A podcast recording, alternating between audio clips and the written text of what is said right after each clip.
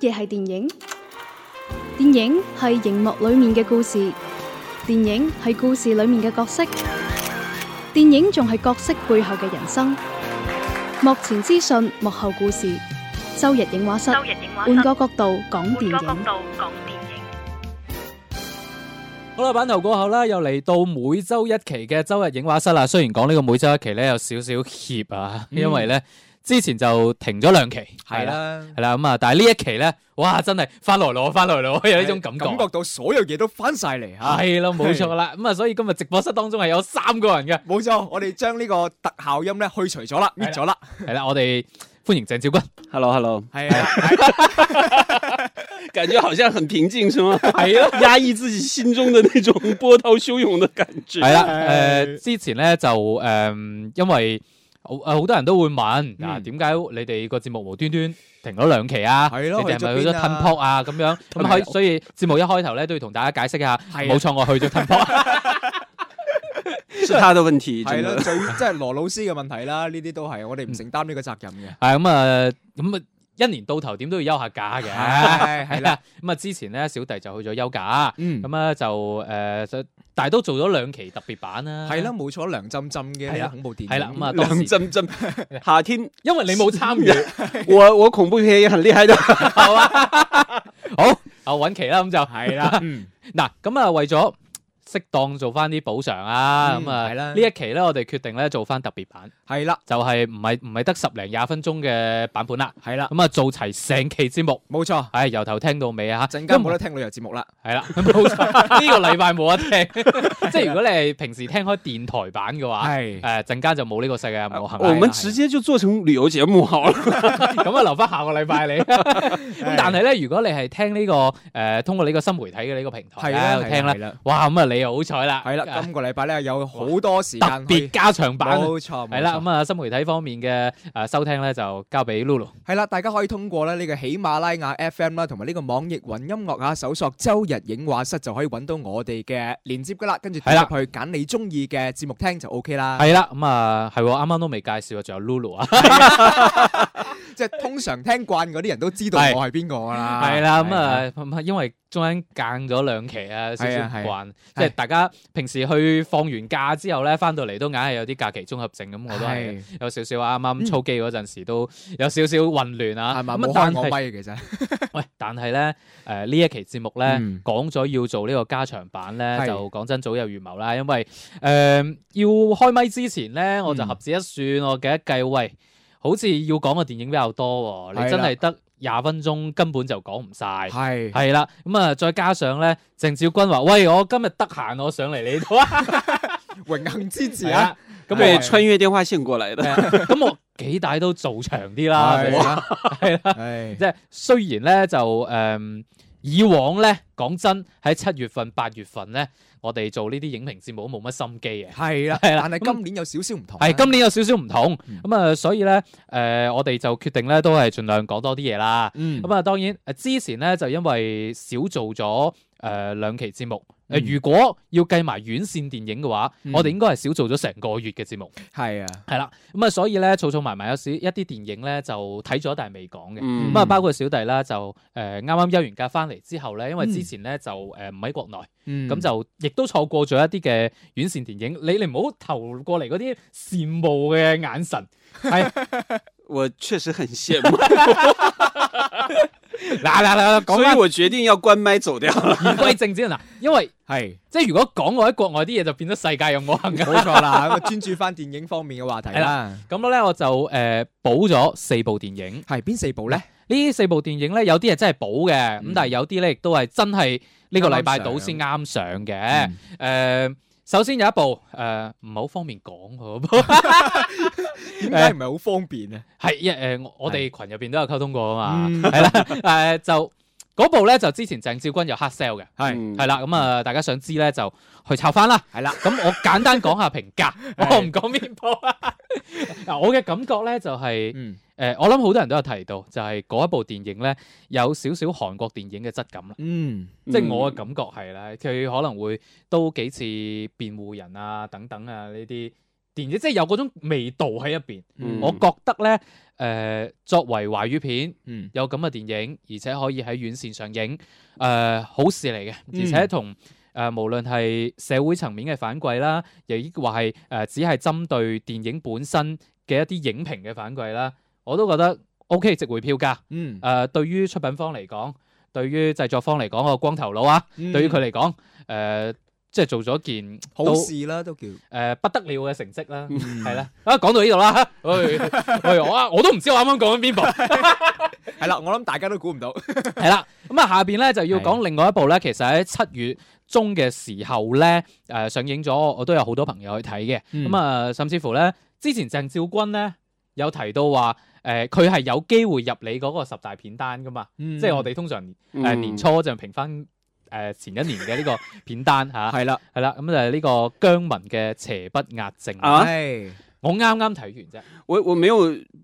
提过任何跟这个片有关的东西，啊，你是记错了吧？有有有唔，係唔係，佢上次講嘅係你之前講嗰部，对，之前的那部是是有啦的唔。係你當時咧，你講話有嗰機嗰會一部咧已經係你心目中嘅第一啦。啊誒 Ờ, OK 咁，然後《啊爆裂無聲》已經去到第三 啦，係啦。哦咁啊，當嚟當緊時呢部當時啊係如果邪不壓正都好好嘅話咧，馬下手呢個啊《爆裂無聲》哎对，仲好这么说是有的，誒，我哋啲後生仔記憶力好好嘅。 是最近补的比较好。啊 O K，嗱，誒邪不壓正，係我我首先講講我自己感受先啦。嗯誒，好姜文啦，嗯好姜文啦，而且誒，首先最直觀嘅感覺，我個人係中意嘅。嗯嗯，我好中意佢入邊嗰種姜文式嘅荒誕，哦，即即係係可能喺好多人睇嚟係覺得好唔正常，好誇張，好唔正路。但係你又覺得喂佢嗰種誇張咧，又唔係好似銀魂嗰啲二次元嗰種誇張喎。嗯你係覺得有少少誒黑色幽默又好啦，又或者誒呃俾、我感覺咧有少少似咧，即係誒、呃近代嘅時候嘅嗰啲，即係譬如話包括魯迅先生佢寫嘅嗰種小説底下嘅人物嗰種文風，嗯我甚至有呢種感覺，嗯係即係我會覺得哇好多位。幾諷刺下，你會覺得好奇怪，但係一諗呢、一部係姜文嘅電影，你又會覺得好正常。好合理，係咁啊，我又要特別提到啦。嗱，因為咧我就新近先補嘅，咁但係都、嗯大家都知呢套電影咧就七月中已經上咗噶啦。係啦嗯咁所以咧，我琴日去睇嘅時候咧，影院就冇乜人嘅，嗯就誒、呃即係即係中間最黃金嗰位，有我哋一小撮人啊係喺度睇。我後邊咧就有個女嘅，咁啊應該都係一對情侶嚟睇啦。係咁啊女咧就成場喺度不斷咁講，這什麼東西啊？ 跟住到咗某某啲情節啊，吓這什麼呀？啊，即係睇唔明，係啊，嗯即係呢一瞬間我就覺得，嗱首先咧。第一感覺就非常之反感，嗯因，為強烈反對大家喺呢個睇電影嘅時候咧，嘈到其他人，啊係啦，咁大聲咁去講，嗯，佢咁去講嘢咁樣啊，不斷咁講。第二咧就令我諗翻起咧，誒、我之前休假嗰呃陣咧，誒、嗯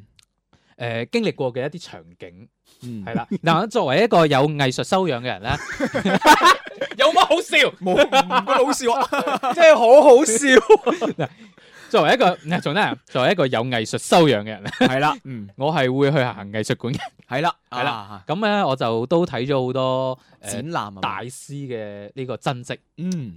畢加索又好啦，嗯梵高又好啦，啊梵高可能仲好啲。嗯當我哋睇畢加索嘅時候咧，我後邊咧亦都會有啲人話：，哇！呢啲畫乜嘟嘢嚟係㗎？咯，係咯，我都畫到啦。嗯你究竟喺度畫亂七八糟咩嚟？喺嗰一瞬間個感覺咧，嗯就有啲似。雖然咧攞攞姜文同畢加索比，有啲有啲差奇咗怪遠，啲啊，有啲有啲都唔同領域啊。誒、嗯但係嗰一瞬間個感覺有少少似。嗯咁咧，我當時咧就誒、呃心諗：，喂，你買得飛入嚟睇姜文嘅電影？嗯你預咗係睇呢啲嘢㗎啦。如果你即係對呢啲姜文式嘅荒誕，你冇心理準備嘅話，咁你包括你之前去睇《一步之遙》嗯都係其楊子實彈飛啊，係，啊，誒都會有類似咁啊。如果你對呢樣嘢你冇心理準備，你點解要買飛入嚟講咧？因为彭于晏，係啦，唉，我啱先就係想講話呢個女仔居然係講劇情，唔係講彭于晏，我都覺得好好好嘅，即係我就會覺得，喂，你都冇呢個心理準備，咁你入嚟睇，咁、你無謂喺不斷咁喺影院入邊咧，去強調你嘅，睇我嚟睇就係無知啦，即係你已經其實係無知 㗎啦。这这个哇真的在影院里面就属于那种很容易发脾气的人 了，真的。我未講我最發脾氣嘅，呢個係喺另外一套戲，我陣間先講。哇，好 scar 啊！你你最近哎呀真的积攒了很多的怒火。係啊，即係即係我覺得係咁樣嘅。咁啊，嗯講翻到電影，我係中意嘅。嗯除咗個結局，我覺得略略有少少意猶未盡啦，嗯係啦。咁啊，其他嚟講，誒，我係 buy 嘅。咁啊，聽下嗯謝兆君。 呃，我看完，我是第一时间去看了这个《邪不压正》的，哎当时嗯上映的第一时间。系然后我看完之后呢，是间隔了一个星期之后嗯，又去看了第二遍。係嗯因为我在看电影的过程当中呢，这个呃有很多的一些东西，我觉得我要再去确定一下。係嗯喂，佢入邊咧好多嘅嗰啲誒人物咧，其實都有歷史當中嘅原呃型。有，原他型的嘛啊的电影，姜文的电影一贯都是这种，哎呀他的风格就是这样。你刚才说的也没错，嗯呃，但是呢，他在这两年的这个电影风格呢，更加的呃天马行空化了。嗯係啊，从呃这个呃太阳照常升起之哎后，然后让让子弹飞开始，係呃，一步之遥应该是他这个有点马失前蹄的一部作品，嗯因为他的这个故事实在是太飞了，哎真的是飞的係让人有一点点不知所措。但是脱缰我的野马我必须要说的是，他的这个姜文的电影的这种美学元素是形成了他自己的一个风格。係嗯非常多元化，有很多的隐喻，有很多的一些这个标签化的东西在里面，嗯而且每一个人物夹带的私货特别的多，嗨几乎每一个人物你都可以去专门再找一些相关的东西。都可以成为一部电哎影，就比方说周韵演的那个侠女係啊、这个红红姐哈、嗯然后她的这个原型就是施剑翘嘛。嗨其实每一个人物都是有丰富的历史的，哎嗯但是姜文呢，他就把这些呢就融合到了一起，变成了一个呃非常有时代感的一个大杂烩的一个风格的东西。嗯其实它里面的主题都很简单，好有眾生相嗰種感覺咯。讲的都是人之间的感情，係以及所谓的复仇的这种嗯故事的一些精髓在里面。嗨嗯嗯他那些是东西塞得太多了，所以比较满。我觉得这部电影呢，我在看完两遍之后，係我一直没有发评论。嗯我是觉得这个电影呢，我是喜欢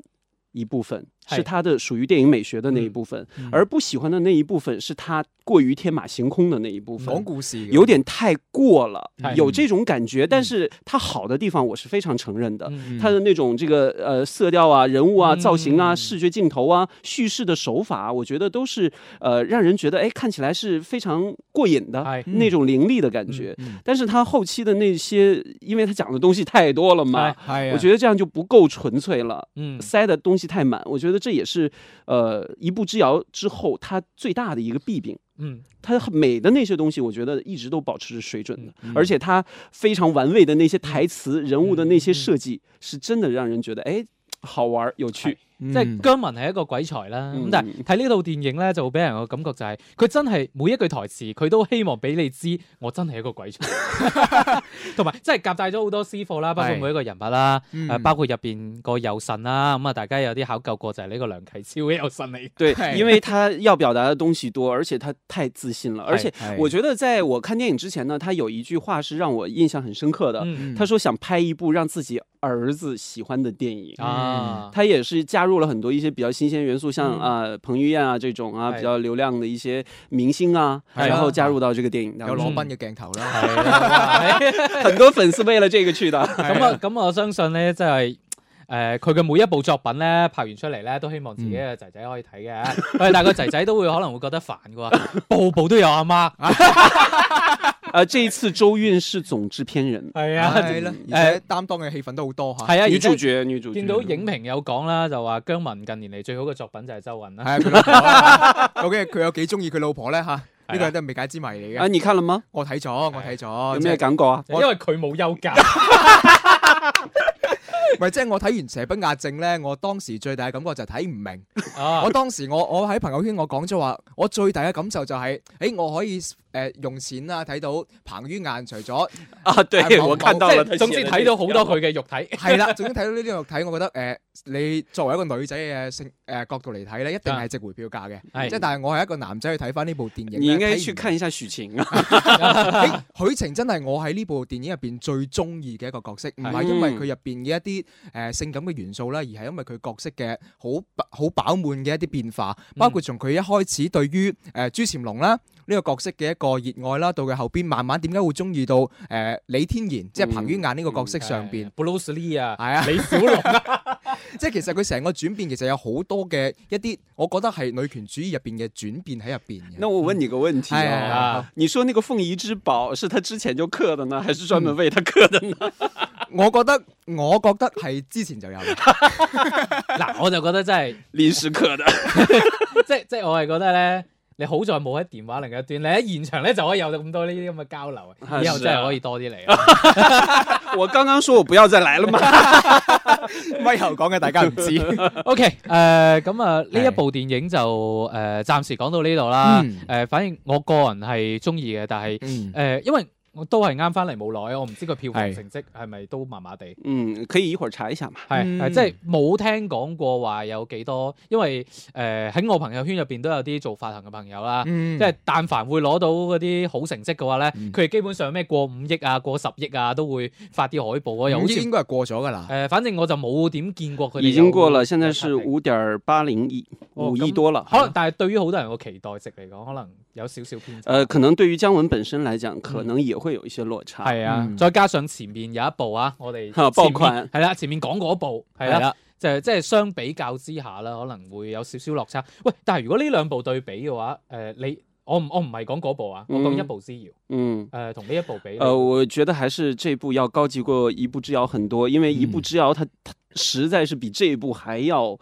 松散，不是不光是松自散，我我覺 得。嗯，对，就是自我。因为姜文，嗯我觉得在《让子弹飞》之后，真的受到的褒奖特别的大，几乎都是一边倒的好评。嗯系啊系啊膨脹，对，然后后期那部《一步之遥》，他真的要表达的东西太多，而且呢，嗯他这个人又经常临时现场改剧本，系 就这个危险就在于经常会不一 样嘛。啊，喂，仲有少少時間，有冇人評價下彭于晏嘅演出？哇！嗱，彭于晏呢個 真係好， 即係後生仔評論翻後生仔都 OK 嘅，係咪先？即係彭于晏咧，其實喺入邊咧，我我自己覺得啦，係演技最為突兀嘅一個。但係我覺得佢嘅突兀咧，其實係有意為之啦。啊其實係有一個演繹到佢好荒誕啊啦、好誇張咁樣嘅效果，其實帶俾大家一個你睇落去，你又唔知佢係真啦定係係一個假嘅咁樣嘅幻幻覺，一個咁嘅感覺。嗯啊呢個其實一步之遙就已經有呢種感覺，即係佢你說舒淇係吗？啊佢描繪人嘅嗰種感覺係啊。嗯係啦。咁但係你話，當然同呢個角色嚟講，我覺得從其他嘅角色同佢對比嚟起對比嚟睇係咧，啊，演技差太遠即啦。係你覺得史航都好過佢， 我覺得史航演技第最好一嘅。影评人是吗？只会写五个字。好係啊！我哋呢期節目我都冇辦法 at 佢，佢聽唔明。 你 at 呃一下 啦，他都很坦然的了。 OK，誒，即係入邊，我覺得對於影評嘅嗰個係啊，呃，这这也是姜文有意为之的一个哎呀内容给我啊真嗯的现在这个导演掐影评人也很正常。哎係我哋而家電話連線打一句咧。好啊好啊，我来来，我们接通一下姜文的电话。唉，我即係印象好深啊！嗰句我係未睇過你部戲係啊啊，但係我就係想講句唔 好。你看过电影 吗？哎呀你识五个字吗？你你写过 五个字吗？哇，我覺得真係好有趣啊！喂，呢係樣嘢一語中的啊，即係嗯即係我哋個節目有個環節嘅，就係係最尾會同大家講咧，嚟緊一個禮拜會上嘅電影嘅。係啦。我哋成日都哇呢啲咁嘅標題，呢啲咁嘅陣容，呢唔啲真咁係嘅啦海報，使鬼睇 咩？係啦，所以我我認為佢嗰句咧，嗯聽上去係冇邏輯，係但係咧細細品味之下咧，係一個有即係睇電影經驗嘅人應有嘅能力嚟即係嘅。預設啦，起碼係。嗯係啦，咁啊。暫時講到呢度，咁啊，我哋歇一歇先。啊，陣間翻嚟咧，繼續仲會有周日影畫室啊。周日影畫室，換個角度講電影。乜嘢係電影？電影係熒幕裏面嘅故事，電影係故事裏面嘅角色，電影仲係角色背後嘅人生。幕前資訊，幕後故事。周日影畫室，周日影畫室換個角度講電換個角影。度講電影。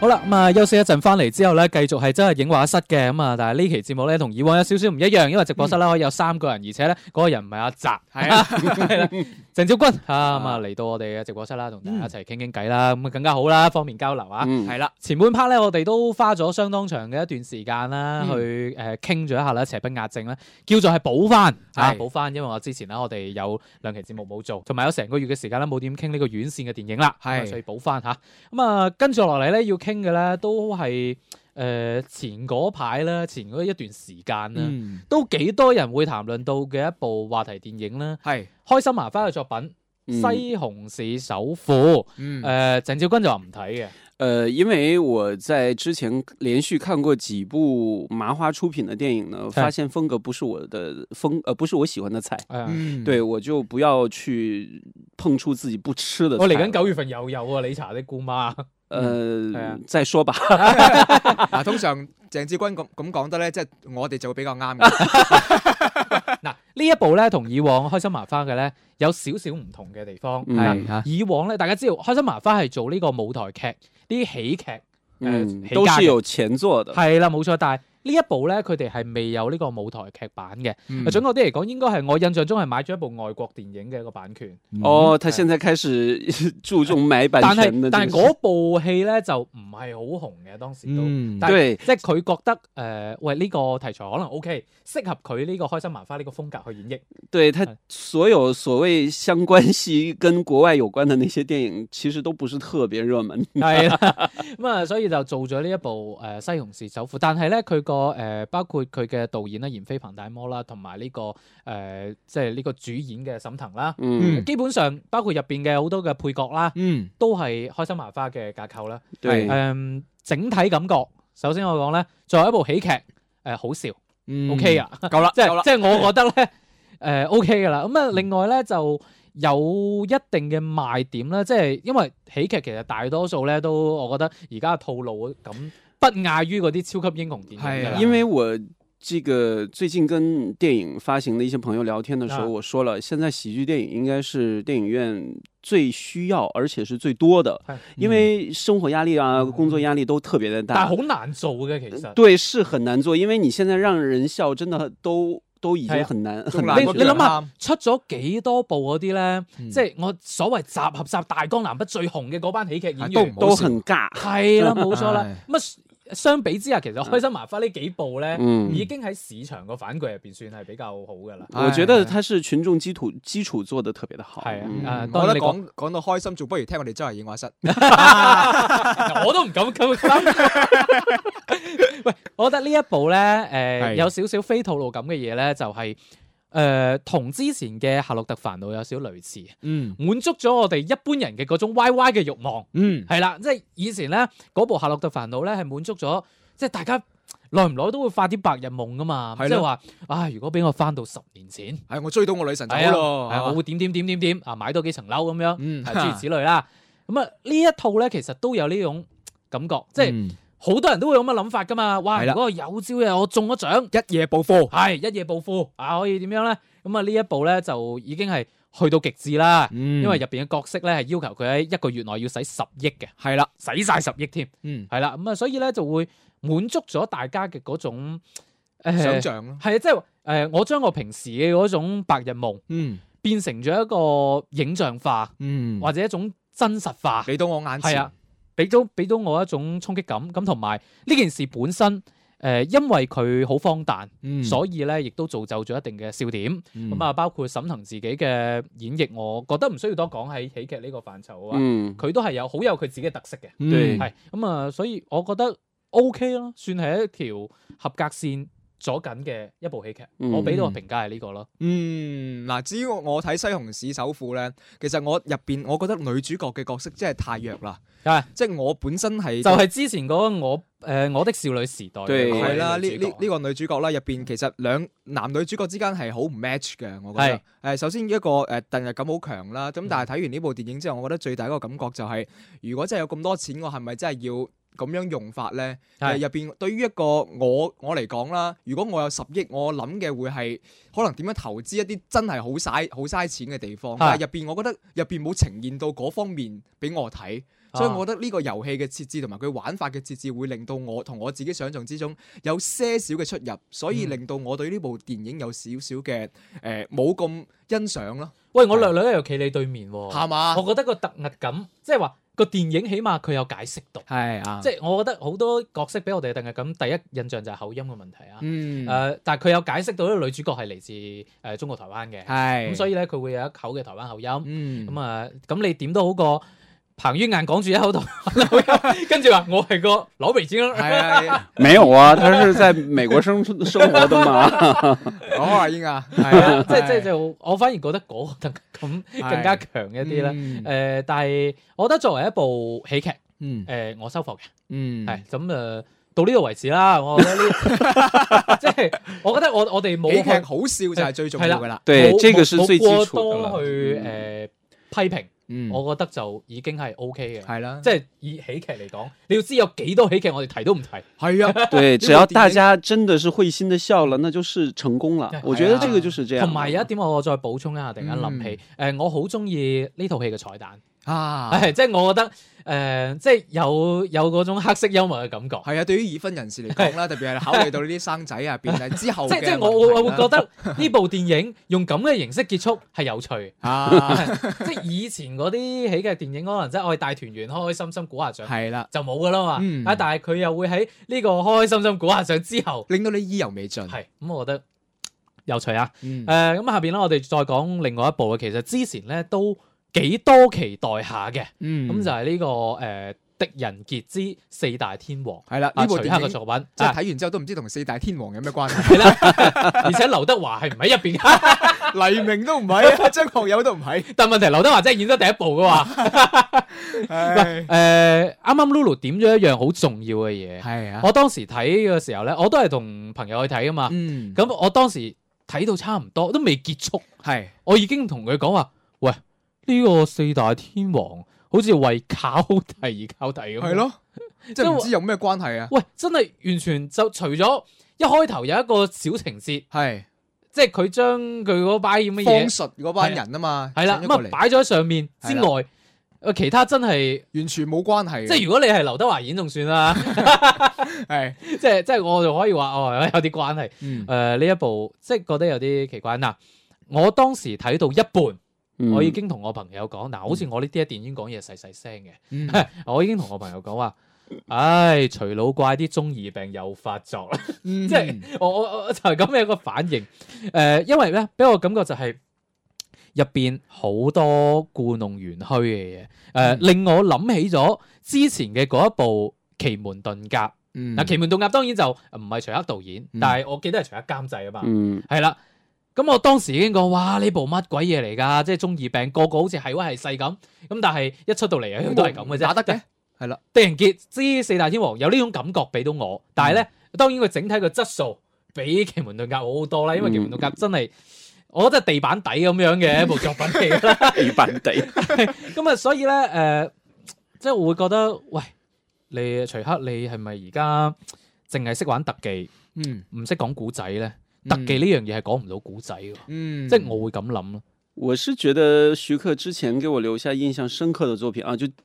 近近期啊留下印象深刻，应该就是啊《智取威虎山》了吧？啊，係啦呃，，其他的那一些個好成形嘅古 仔。对，因为那个《狄仁杰》这一系列三部到现在三部呢，我哎都看过。嗯啊呃，第一部呢是因为这个视觉效果吸引刘德华的那一部去看了哎。第二部印象深刻，是因为我在看电影之前把手机丢了，看完电影之后才发现，对于第二部也是印象深刻。 啊电影完全不记得了，我就知道我看这部电影的时候手机丢了。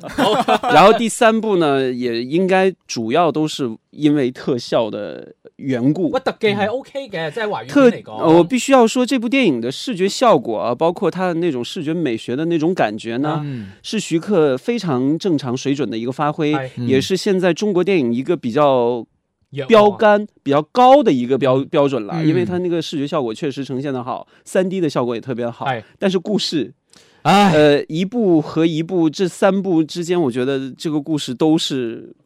差强人意即的。係我覺得誒、呃，從佢第一集咧，誒、佢想塑造狄仁傑呢個角色咧，就係一個神探嚟噶嘛。嗯但即係係佢咩都知嘅喎，係啊，即係係即係會啊誒、呃即係望到啲嘢，佢可以推理到出嚟咁係樣啦。，嗯喂，到咗第二部其實已經有呢種感覺啦，第三部更加明顯。即係咩感覺咧？就係、推理破案全靠腦補，係咯， 即係都完唔全講線索嘅，係咁啊。然後咧，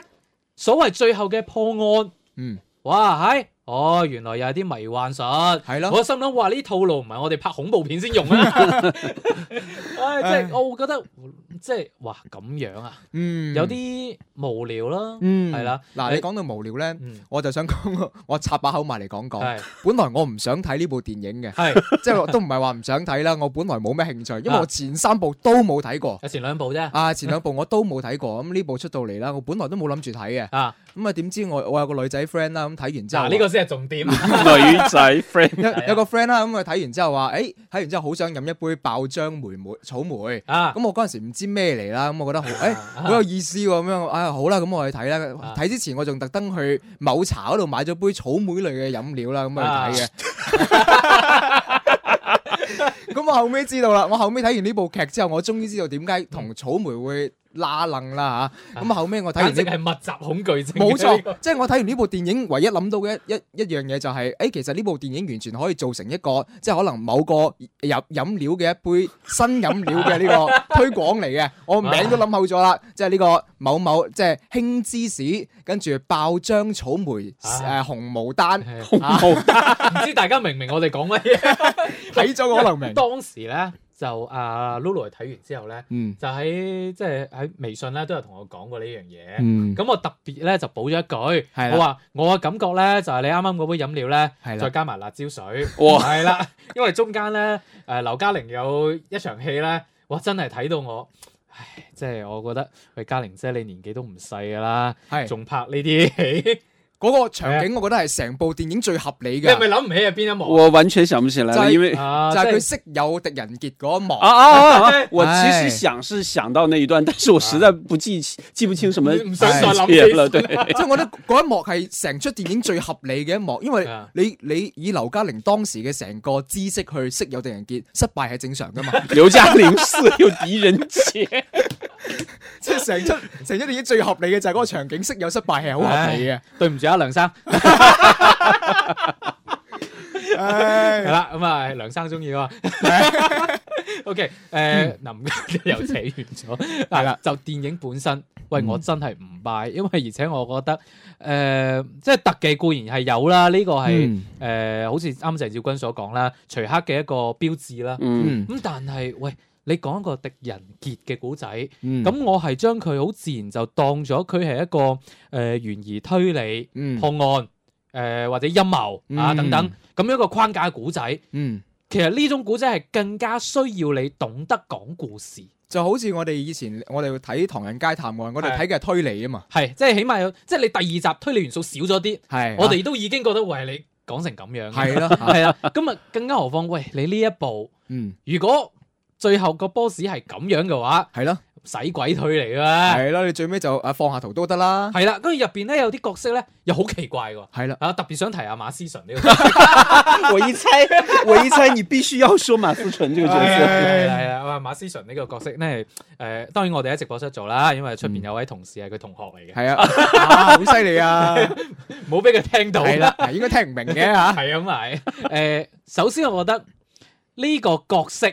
冇必要， 唔唔知有咩用啊？關鍵係呃，我是这么理解的，因为整整部电影它的风格都比较偏男性化一点。嗯係啊它如果没有女性角色在里面做一个柔和的一个会失衡作用的话嗯，啊会会就是失衡的状态，因为里面你只靠一个刘嘉玲是立不住的。但係我覺得如果你係咁，你咪冇自信咯，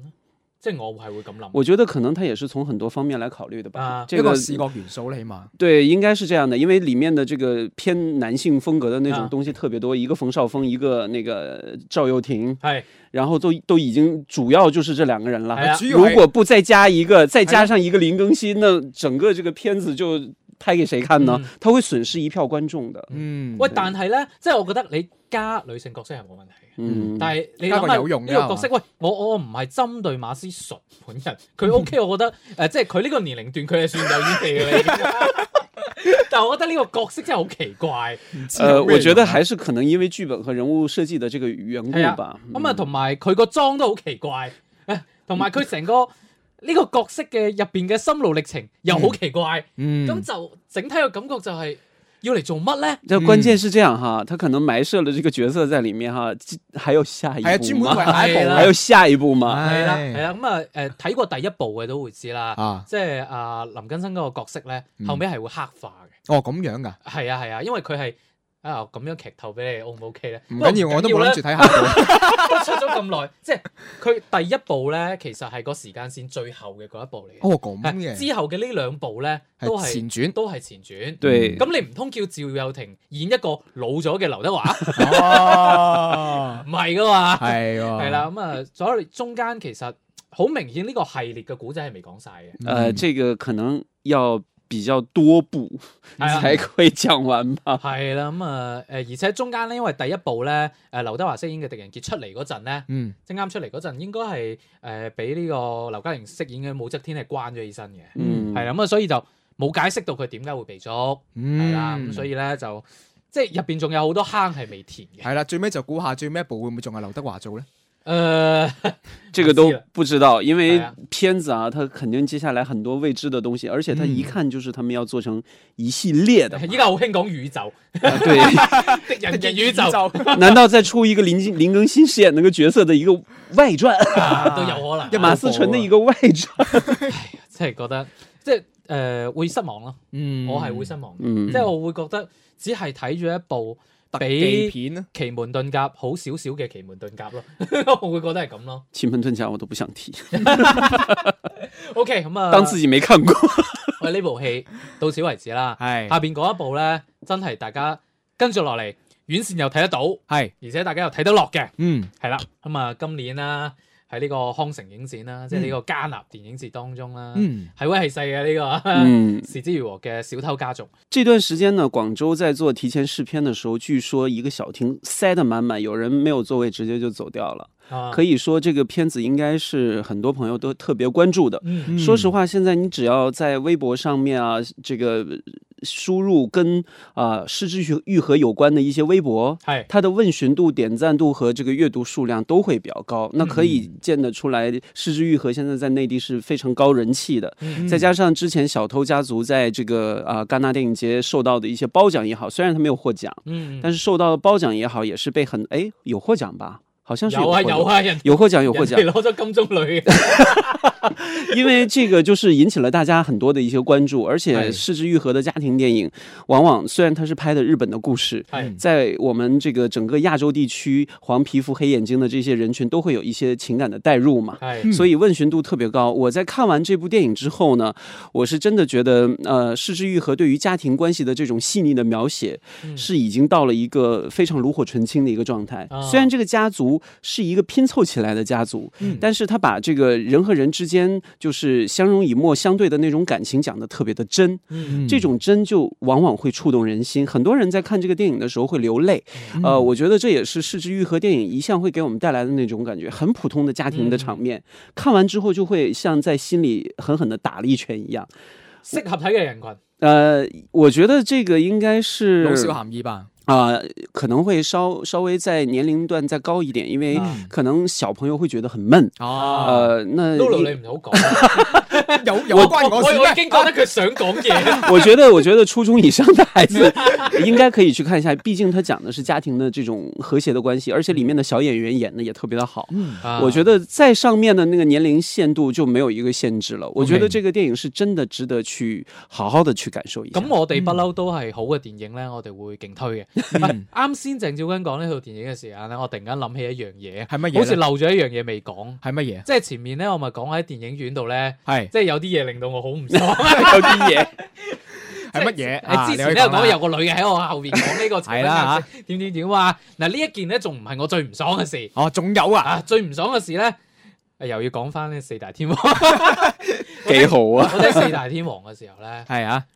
兩個小朋友，嗯哇由頭嘈到尾。嗯，我覺得係好離譜。首先，誒、我講下背景，就嗯係、你一睇就知呢兩個小朋友咧，可能因為年紀比較細，誒、係睇唔明大概啊五六歲到，哦所以其實係冇買飛嘅，哦所以佢就冇位嘅，嗯即係可能跟住父母，父母覺得喂我抱住你得啦咁樣，嗯嗯，但係小朋友邊度坐得定啊？係咯，咁啊，誒、我咧就坐喺誒、因為我買飛比較遲啊，我坐喺尾二嗰排，咁嗯啊、小朋友佢哋嗰家人咧就坐喺最後嗰排，哦，咁啊，最後一排其實就好近門口嘅，嗯，即係一出去就係噶。咁啊，小朋友一耐唔耐就話：媽媽，我要出 去，我要出去玩一陣。跟住佢砰砰砰砰跑咗玩一 陣，係啊，佢佢跑咗去門口，係跟跟住佢阿爸媽話：喂，快啲翻嚟，快啲翻嚟！佢嗯佢話：得啦，我好快翻嚟噶啦。哇哎佢出咗去，嗯，跟住嗰陣間又啊，我爸爸我翻嚟，即係佢真係阿爸阿媽我翻嚟咁樣喎。 跟住我哋個喺入邊不斷咁可以講咩啫，只能嗯噓係啦，誒哦噓到可能冇有啲用嘅有有啲人都急尿咁滯㗎啦。嗯咁但係真係冇用咯，嗯即係我會覺得。如果你有啲父母你控制唔到你嘅小朋友，一係唔好入嚟睇，一係你真係遇到咁嘅情況，唔該你出去。嗯即係我覺得真係好影響咯，同埋嗯有啲片，包括四大天王入邊某啲片段，係咪真係啱五六歲嘅小朋友睇？係我覺咯，得呢樣嘢我哋喺節目度亦都講咗好多次。嗯喂，唔該，唉，即係有， 即係我唔知點解，即係以前咧，我會喺朋友圈嗰度講笑咁講，雖然我知咁樣唔好啊，嗯我話如果我有錢。啊！我就會起一間電影院，小朋友票價一千蚊一張，幾好啊！唉即係即係希望大家可以明白我表達嘅呢個意思。嗯即係作為一個有藝術修養同埋有藝術追求嘅人 係啦啊，羅老師呼籲大家，即係啲小朋友咧唔好打攪大家喺電 影嘅時候呢個呃我係。我觉得这个可啊能真的推行起来比较难，因为可嗯能很多的一些家庭啊，嗯现在都是夫妻两个人带孩子，他们想看片，可能就会带。不适呃不适合小孩看的片，他也会去带，因为我对曾经也说过啊啊，哎我去看《爆裂无声》也会推着婴儿车进来看啊。嗯嗯我是觉得现在可能有一种，我觉得事实可行的一种方法，但是我不知道别人会不会认为嗯可行，就是在影院成立一个少儿寄哎托中心。我啱想講呢樣哇啊，呢個下一片嘅投資南海。哇變咗財經節目喎， OK，咁啊，誒啱啱發咗下牢騷啦，係咁啊講講翻電影啦係小偷家嚇。族啊，小偷家族講完㗎我啦，都講完 啦，仲有五分鐘到嘅。哇咁快嘅原來。 OK，咁啊，嗱，林講下啦，誒北方一片蒼茫啊。嗯哇，嗯这个片真的是太小众另类係啊了，，因所以为留翻俾你講啊。呃，其实是这样的，因为这个片我一早就关注了，它的前名呢就比较特别一点小，寡婦成千記，呢我係對呢個名熟啲嘅。对对对，因为它最早是这个名字嘛，然后后期它在上映啊，这个 First 之后嗯呢就上映了嘛，上映之后有了一个很大幅度的一个重新的少咗半個鐘，后置嗯，它应该是重新的来进行了一个这个整理，呃，少了大概三十分钟係左右。呃，但是我在看完这部电影的时候，我是觉得这部电影是反而给我了一些意外的惊喜。嗯它即虽係然演完仲好。呃，我没有看过它最初的版本。哦我在看完之后，我是觉得，哎，我之前想的啊，这个片应该经过修剪啊，或者怎么样，可能会有很多的差强人意的地方。啊但是我在去看完之后，哎，竟然有一些内容，我是觉得，哎，做的不错，还是可以的。处女座啊，然后呢，我在看完之后呢，还有一种感觉，就是一个东北的乡野的一个，有点像那种这个故故事哎会一样的佢啲故事。家鄉情懷有你。 不不不不，其实跟家庭呃家跟家家乡情节没有关系，我只是觉得这个故哎事真的是太特别了，哦 OK 而且它的手法呢，呃这个表现的也很特别，因为电影呢通篇是黑白的。嗯有一些又局，玩啲咁嘅嘢。啊有一些哇局部是会变彩色的，有一些片段会变彩色，哦但是里面最大的问题，我觉得在于是演员的问题，因为都是非职业演员，他们的台词听起来真的太容易出戏了，哦对，就比较生涩。但是信牌片唔會好多。呃，现在应该几乎没有什么主流院线。呃，这个签约的是一联的那种院线嘛，就是嗯一联签约院线嘛。我觉得现在应该一联签约院线很多的一些地方都已经没有了。哎呃，刚这个片应该是已经几乎就仲有没有㗎，了。嗯嗱講出嚟可能唔信啦，啊我身邊有一個朋友都係睇咗 嘅，據佢反饋咧話廣州有五間電影院有上嘅，呃，哦对，这个是啊我签幾驚你约，話呢個朋友成兆君。这个是一联签约的院线。其哎实一联签约院线之前只呃放那个什么三块广告牌啊，啊 然后老寿啊这些嘛。 OK，咁嗯啊，誒，即係已經上咗個電影啦，我哋暫時就傾到呢度啦。係我哋仲有丁咁多時間啦，係嗱，臨數一數啦，嚟緊會上嘅電影啦。係啦，誒，值得一提或者值得鬧嘅，我哋都攞嚟講下啦。嗯八月十號，誒，《愛情公寓》啊，呢個， 誒，好，嗯呃啊誒，好啦， 我知佢票房，我認為佢唔會差，係但係我亦都唔會去 睇。嗯好，咁呃啊，，呃八月三号的《妈妈咪呀二》，这哦个也很还有值得看。係嘛？對哦係喎，阿鄭少君睇咗嘅。对对对，是一个呃非常丰富的一个音乐歌舞片，跟妈妈妈妈妈哎媽媽跟妈妈咪呀一是有着一脉相承哦的这种故事 我风即格係的。未未睇過，可能要睇下前作先。呃，应该看一下，因为里面的这个故事的人物内涵都是延续第一部嘛。嗯，跟住落嚟咧，八月十號咧，哇，都幾多人期待下。系啦，誒、黃渤嘅呢個導導嗯演演處女作處女作一出好戲，嗯誒一出好戲係佢戲名嚟㗎。係啦， 喂誒、我覺得最令我感到意外嘅係咩咧？嗯係、我喺紐約嘅公交車嘅背後嘅廣告嗰度見到佢嘅宣傳，哇，即係已經喺紐約都有投放廣告， 係即係我覺得懷都幾盡啊，同埋哦係你會見到佢近排即係各大節目啊、嗰啲綜嗯藝節目啊，到處去做宣傳都幾搏啊。对不過通常第一部電影都會緊張啲嘅。嗯係誒、啊，我會去睇啦，同埋少有期待啦。嗯，咁、 然後咧，再睇翻啦，仲有誒、呃巨齒鯊，嗯哼，係誒、呃即係好多人話李冰冰咧就喺荷里活咧，即係打咗一圈，嗯打咗一圈， 由呢、個誒、呃客串啦，嗯友情客串咧，慢慢即係做到主 演啦。 但係呢一部，我反正我就睇完就覺，即係睇完嗰個預告片啊，啊，你没有看唉是未吧？睇未睇，誒、呃我就覺得都唔都唔係我啲菜嚟都嘅。係鯊魚題材啊，咁啊，另外咧，仲有一部咧就誒、呃卡通片嚟嘅。係即係國漫咧叫做，係、啊嗯嗯哼，風雨咒，风宇宙我也看了，我是觉得其实中国现在新兴起来就是二次元题材的电影，係风宇宙是一个非常纯粹的一个二次元类型的电影。係和之前的《闪光少女》啊，其实都是属于这一类的嘛。但是我觉得这部《风宇宙》呢，它可能就是在漫画呃卡通片方面呢，是做出来这样的一个呈现。嗯呃，技术手法呢也是非常的精彩，但是说实话，二次元的那些人物造型啊，呃，不是我的菜喂，。呢樣嘢係我反而最擔心嘅，因為我睇咗預告片之後咧，我覺得哇喺入邊嗰啲人物啊，嗯，好有嗰種即係網頁遊戲有呃，对对对对对，所以我认为它就是一个很有一种纯粹的二次元即电係影。我會覺得有種廉價感，睇緊熊出沒咁樣，即係即係有有呢有呢種廉價感，我有少少擔心。但係誒、呃居民口碑唔錯，咁所以故呢事不错，係我都會去睇嘅。嗯咁就喂，今期節目真係雖然我哋拉長嚟做啊，嗯，咁啊，但係咧都好似仲有好多嘢未講晒。誒，香港嘅影訊唔講啦。啊，但係呢出電影我真係好想講下佢個名啊啊，八月十一號有一部電影都幾得意嘅，係繼續我老婆日日都扮死扮死啊！呢呢個其實都係改編自漫畫嘅，之前係啊漫畫我係有睇過，嗯，係啊誒幾有趣，咁啊大家都可以留意一下嚇。好啦，今期節目咧誒就做到呢度啦，好難得啊，三個人都喺度嚇，嗯，下一期就唔知啦，下期見，拜拜，拜拜。周日影画室，換個角度講電影。